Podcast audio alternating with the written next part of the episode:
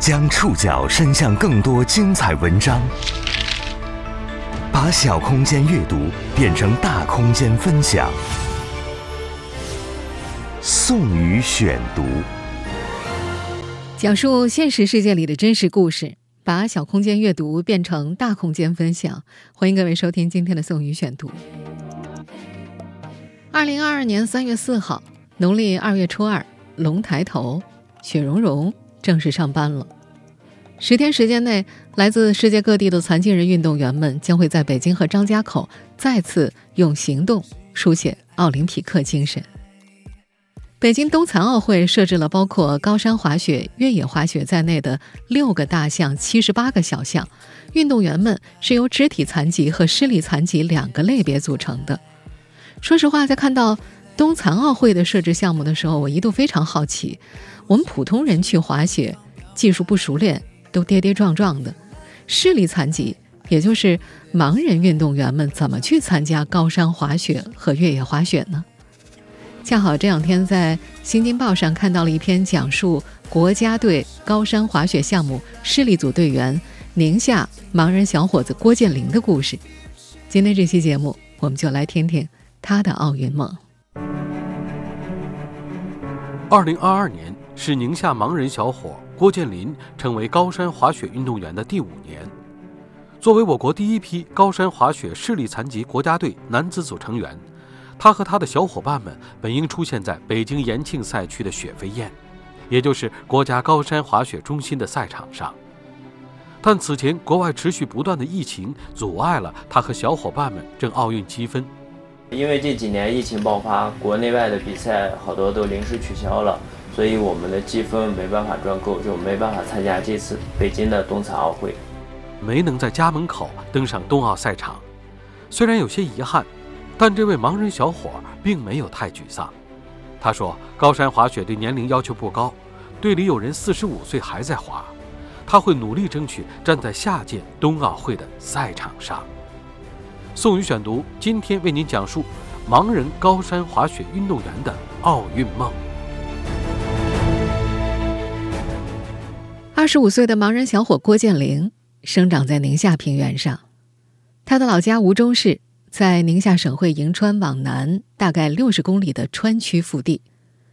川区是当地人对宁夏平原的简称，有这个简称是因为宁夏平原又叫做银川平原。川区不是雪乡，向来风大雪少。不过五年前，原本打算毕业后从事盲人按摩的郭建林，就从这个没有雪的川区平原开始走向北国雪场，成为国家队高山滑雪项目视力组的队员。在短短五年时间里，他接二连三地把全国残疾人高山滑雪锦标赛、全国残运会高山滑雪视力组的冠亚季军拿了个遍。我是从二零一七年从事高山滑雪项目。然后分别在亚洲杯锦标赛以及全运会获得过四金两银一铜。原本这些天，这个滑雪天赋还不错的小伙子应该在北京参加国家队集训，备战北京2022年冬残奥会的。但遗憾的是，由于我国的视力障碍高山滑雪组建比较晚，国家队高山滑雪视力残疾男子组的奥运积分不够。郭建林和所在组别的所有队员最终没有能够取得冬残奥会的参赛资格。我们是第一批参加国内高山滑雪视力项目的运动员，我们需要通过国际比赛来获取积分，然后才能有参加残奥会的资格。因为这几年疫情爆发，国内外的比赛好多都临时取消了，所以我们的积分没办法赚够，就没办法参加这次北京的冬残奥会。就在北京冬奥会开始前几天呢。他回家过了春节，因为我有七次过年都没有回家了，然后这是许久没有回到家过的第一个年。郭建林是回族，家在宁夏吴忠市利通区扁担沟镇西沟岩村，那是一个生态移民村。郭家是建档立卡贫困户，暂时卸甲归田的郭建林，先是和父母亲朋一起热热闹闹的过完了虎年春节。然后暂时放下了高山雪场上的激情和遗憾，每天劈柴、喂羊、锻炼体能，静待春暖花开，夏汛照集。一级视力残疾的郭建林并不是先天盲人，他是在一岁时因病毒性脑炎不幸双目失明的。如今的他并不是全盲，多年治疗后，他恢复了些许光感。小时候的郭建林就表现出不错的体育天赋，曾参加过盲人足球队、门球队。他以前的教练们都记得，他是所有孩子中最有毅力、最能吃苦的一个。宋宇选读继续播出：盲人高山滑雪运动员的奥运梦。一九九七年刚出生的时候，郭建林有一双细长明亮的眼睛，但一岁时，一场病毒性脑炎侵害了这个小婴儿的双眼。虽然被父母很快发现，也很快送医了，但病毒还是损伤了他的视神经，落下了无法挽回的视力残疾。庆幸的是，经过多年治疗，郭建林的视力从看不到恢复到有光感。他的这个有光感的残余视力，就是仅能够感知光亮，而不能够辨认出眼前一米处手指的晃动。郭建林说：“光感能够让他的眼睛目前看到的世界并不是黑色的，而像是有一层层厚厚的雾，或者说有某种半透明的墙阻隔他看到真实的景象。”他还说，可能有些近视的普通人摘掉近视眼镜，会更容易理解他的感受，他眼中的世界。到了上小学的年纪，郭建林最开始上的是普通小学，他被安排坐在老师的鼻子底下。那时候因为什么都看不到，他是名副其实的听课。念到二年级的时候，老师郑重其事地跟郭爸爸说：“老郭呀，这孩子听三遍就能背了。”记忆力好，但我们农村学校呢没有盲文课程，没有专门的老师。你呢，还是把孩子送到残疾人学校学习吧。当时全宁夏只有自治区特殊教育学校开展盲人教育，那所学校是寄宿制的。老郭为了给儿子创造一个能够学下去的环境，无论严寒酷暑，每周两趟骑着摩托车往返一百多公里，接送郭建林在宁夏特殊教育学校就读。在特校的十二年，郭建林考试经常考双百，还是班长、学生会主席。他的身体也结实，柔韧性好，跑步比别人快，跳远也比别人远。从2009年开始，他先后被选进了特校的盲人足球队、盲人门球队进行专业训练，这一练就是六年。宁夏特殊教育学校的足球教练王科记得。训练的时候啊，郭建林从来都不偷懒，是所有孩子当中最有毅力、最能够吃苦的一个。二零一五年，一次偶然的机会，在国家队教练的邀请下，郭建林代表宁夏特殊教育学校参加了全国盲人门球夏令营。在夏令营期间，他的表现得到了国家青年队教练的充分认可，成功入选国青队。也是在同一年，他代表中国。参加亚太地区锦标赛，获得了冠军。二零一七年，中国成功申冬奥后的两年，郭建林获宁夏回族自治区残联推荐，参加全国残疾人雪上项目运动员跨项选拔训练营。他以西北地区第一的总成绩，成为第一批中国国家队高山滑雪项目专业视力组运动员。高山滑雪是滑雪运动的象征与精华，被誉为勇敢者的游戏。它由狩猎演化而来，选手在速度中感受追逐冰雪的自由气息。宋宇选读继续播出：盲人高山滑雪运动员的奥运梦。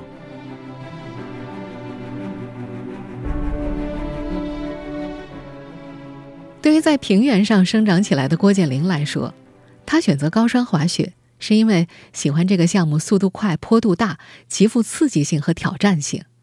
另一方面，他腿上有伤，狂练田径的那些年，因为跳得太多、跑得太狠，导致左腿半月板损伤、韧带撕裂。从安全和健身角度，更具有广泛参与性的高山滑雪，不需要什么特别的技巧，也不会继续磨损他的伤腿。虽然说不需要什么特别技巧，但并不意味着。高山滑雪很简单。高山滑雪的别称也叫做阿尔卑斯滑雪，是一项从滑雪狩猎逐渐演化而成的滑雪运动。它分为五个小项：回转、大回转、超级大回转、滑降、全能，比的是时间快慢。早在1936年，它就成为了冬奥会的比赛项目，而成为冬残奥会的比赛项目，则要等到1976年。按照运动员残疾情况，如今的冬残奥会高山滑雪项目，每个小项都分为站姿、坐姿和视障三种类别。男子、女子项目设置相同，共计三十个小项。北京2022年冬残奥会在这个项目上也会产生三十枚金牌。在比赛开始之前呢，国际分级师会按照国际残奥委会医学委员会所制定的参赛分级标准。对运动员们进行医学分级鉴定，再结合运动员实际运动当中身体的功能表现进行分类，共分为十三个级别，尽量是功能水平类似的运动员在同一组别当中竞技，以保证比赛的公平性。站姿组的运动员呢，通常是单腿截肢运动员或者手臂截肢运动员，单腿膝关节以上截肢的运动员可以使用单个滑雪板和助滑器。膝关节以下截肢的运动员可以使用假肢，手臂截肢的运动员在滑雪的时候可以不用雪杖。坐姿组的运动员呢，通常为双腿截肢或者脊髓损伤者，他们可以使用坐姿滑行器以及助滑器。视障组的运动员可以通过对讲装置或者扬声器，在视力健全的领滑员的引领之下完成比赛。高山滑雪比赛啊，速度快。弯道多，在比赛当中，运动员需要穿过一定数量的奇门。比赛是以完成滑行的时间乘以相应分级系数来决定名次的。作为视障组的专业运动员，郭建林的早期训练是从平地拉体能开始的，然后从低海拔到高海拔的技术训练。他和他的小伙伴们需要在高速滑行当中学会灵敏的调节方向。不过，郭建林在第一次上雪道的时候，因为不熟悉雪感，根本就分辨不出软雪、硬雪还是冰，结果滑雪板带着人走，就像滑滑梯一样，直着就下去了。下去之后，连回来的路都找不到。从一个从没滑过雪的小白到转行练滑雪，郭建林说自己算是幸运的。虽然五年里小伤不断，但总归没受过骨折等大伤。虽然小伙子说的轻松。但从一个从没滑过雪的小白到转行练滑雪，一个盲人显然要比明眼人多付出更多的努力。宋宇选读继续播出：盲人高山滑雪运动员的奥运梦。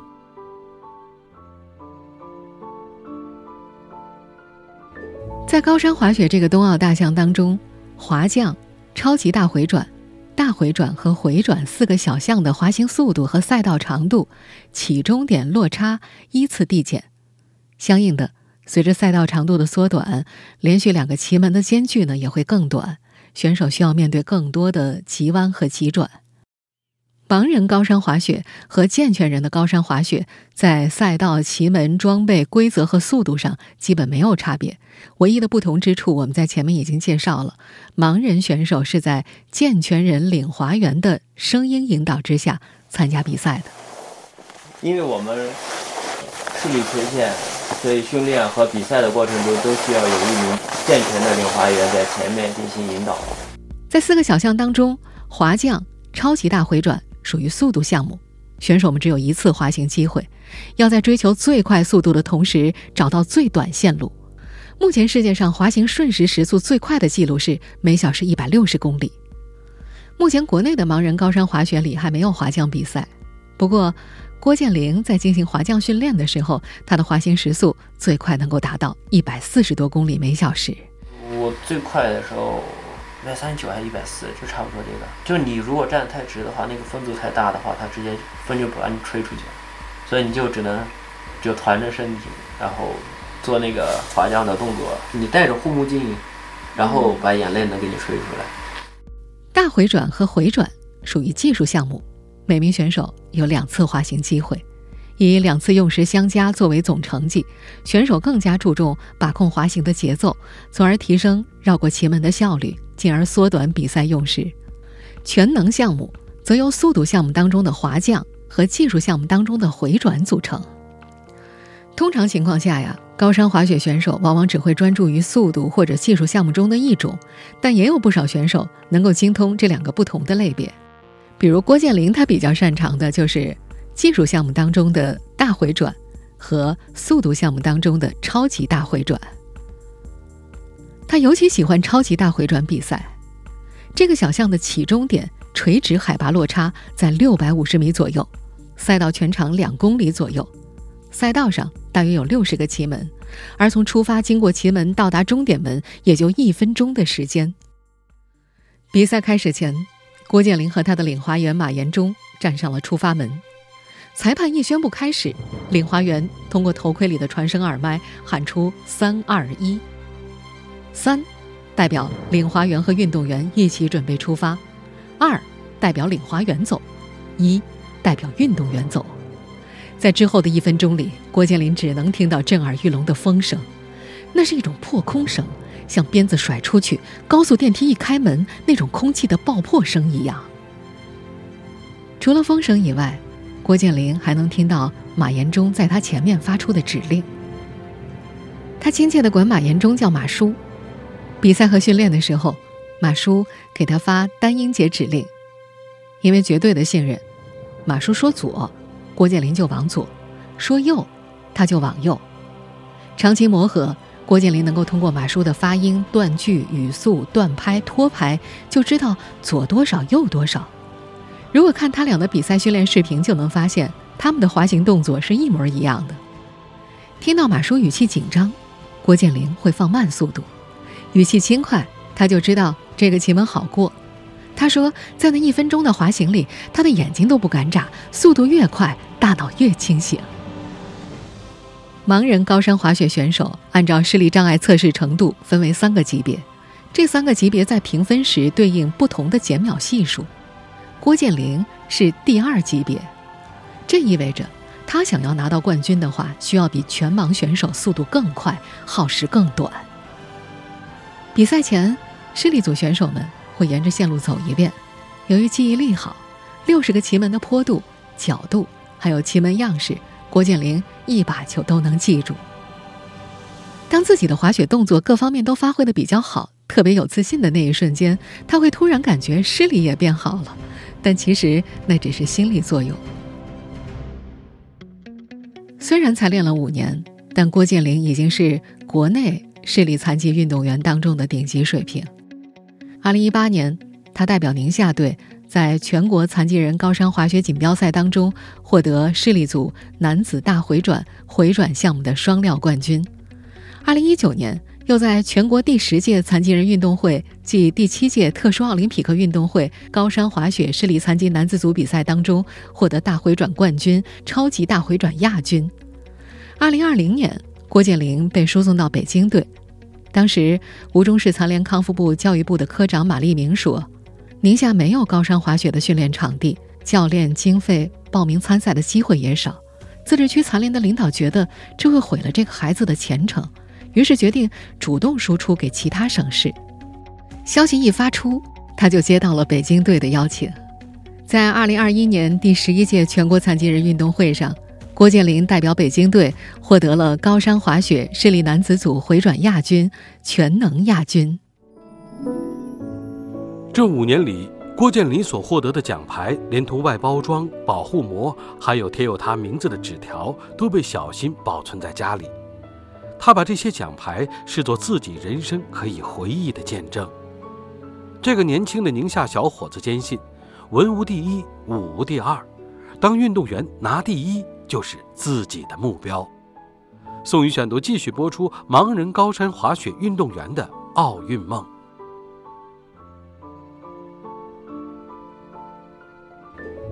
有了拿第一的明确目标之后，郭建林说：“他的整个人就变得简单纯粹了，余下的一切有用的吸收，没用的就排除，比如有些不好的心情就排除掉。”说起郭建林。五十二岁的领滑员马延忠很动容，他说：“没人领滑的盲人高山滑雪，那就是刀刃舔血。盲人选手取得成绩，比健全人付出的要太多太多，也难太多了。”二零一七年刚组建队伍的时候，马延忠带了四个盲人队员，在动作领悟力上，那会儿已经二十岁的郭建林是最慢的那个，但他也是最努力的那个。马延忠说：“他和小郭都属于务实型，两人首先想的都是成绩下去了磕碜，不想被国家队淘汰。在这样的心态之下，两人一起训练，全队六七十人，谁也没他俩刻苦。每天他们都是。”第一个出来，最后一个回来。马延忠总问郭建林：“累不累啊？”小郭回答：“不累，再来一趟吧。”说。马延忠还说：“雪道上最冷的时候，白天也得有零下三十摄氏度。别人滑两趟，他俩至少滑四趟。教练也怕他俩冻伤了，劝他们回去，但小郭不肯。马延忠总被他感染，不好意思不领着他练。”马延忠感慨：“小郭这孩子非常朴实，也特别有毅力，不像其他孩子撒个娇、犯个懒、闹个情绪，他从来没有。有一回，小郭身体有伤，按规矩不能练，他就带上有钢板的护膝、护腰，自己偷着练。”郭建林也特别喜欢这位年龄比自己大一倍还要多的马叔。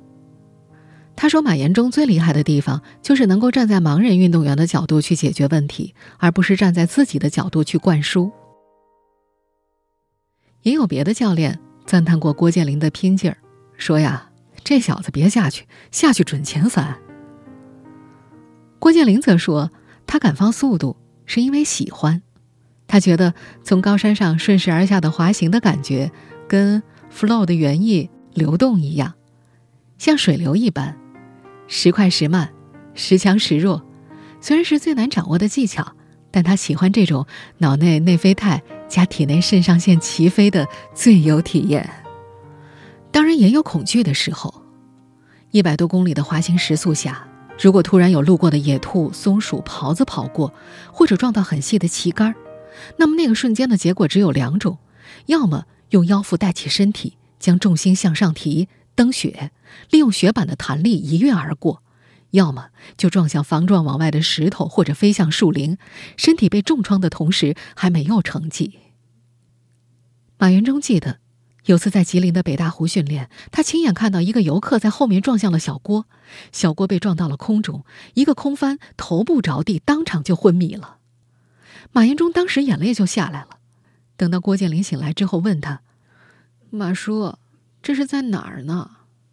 马延忠则追着问他哪儿疼，他回答不疼。还好后来送到医院检查，真的没事儿。马延忠说呀，如果有后果的话，他这一辈子都有愧疚。在马延忠看来，盲人的世界是非常简单的。或许生活的残酷已经让他们失去了一些东西，所以他们会更加珍惜现在的生活。他觉得盲人们的这种生活态度让他非常感动，他们教会我们这些健全人要珍惜自己今天所拥有的一切。二十五岁的郭建林则说：“人们常说，老天关上一扇门，定会给你打开一扇窗，但在他的心里，其实窗和门都在那里，从来都没有改变过，只不过你愿不愿意去开启罢了。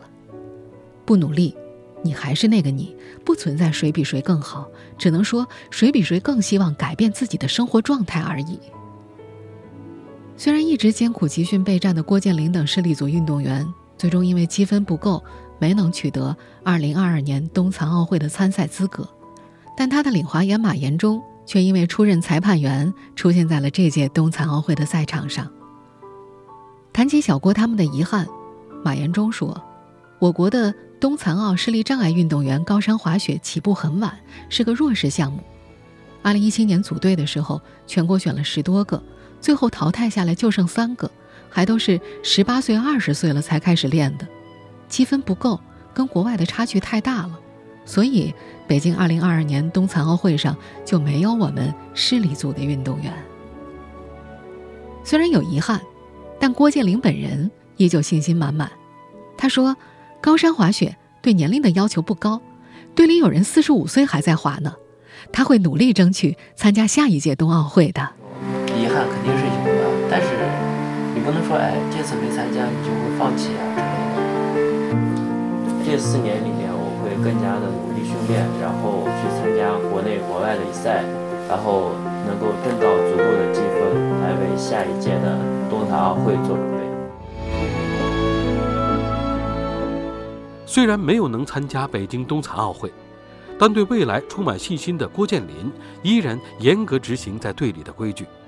他每天坚持训练，保持体能不下降。他还在等待下训通知。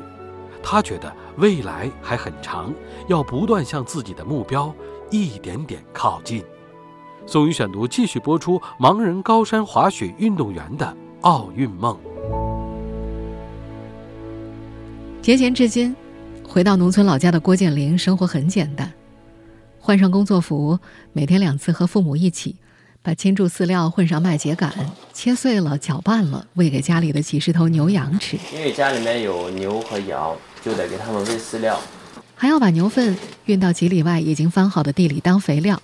等到天气再暖和些，他们要开始种庄稼了。干完农活的剩余时间，他会穿上训练服跑步、拉伸、听书、研究技术动作。为了保持体能不下降，回到家里的郭建林执行的还是在队里的规矩：烟酒不沾，从来不暴饮暴食，绝不吃容易有兴奋剂的食物。每天七点起床做体能训练，包括有氧训练、灵敏性、小肌肉群激活。他会沿着村子里的机耕道，端着胳膊，小心谨慎地跑上十公里。穿上红色中国队连体比赛服的郭建林看起来身材很普通。但其实练就的身体素质比想象中厉害，不仅他的体脂率低于高强度训练的专业冰球运动员，跑步速度和职业足球选手打平，连弹跳度都和篮球运动员相近。多年专业体育生涯，他去过全国很多地方，这让郭建林的人生和见识都和他的同龄人不大一样。郭建林觉得，练体育让他的脑袋都变得聪明了。他想的是未来自己可以养活自己，减轻爸妈的负担，怎么提高自己变得更加优秀？要出成绩，要对得起高昂的培养费。已经进入北京冬残奥会时间了，郭建林还在等待夏训通知。春天渐渐到来了，对于普通的滑雪爱好者来说，北半球的冬天渐行渐远，而在滑雪运动员们的世界里，雪季从来没有停止过。夏季训练是他们的必修课。在接受采访的时候，郭建林说：“最近一段时间，他总是会梦到训练的事情，还有各种比赛场面，他好想赶紧回到雪场上。”虽然才和高山滑雪结缘五年，但是这项运动显然已经深刻烙印在这个盲人小伙子的灵魂深处。以上您收听的是宋宇选读。盲人高山滑雪运动员的奥运梦。本期节目综合了《新京报》和北京冬奥组委的内容。收听节目复播，您可以关注本节目的同名微信公众号“宋宇选读”。我们下期节目时间再见。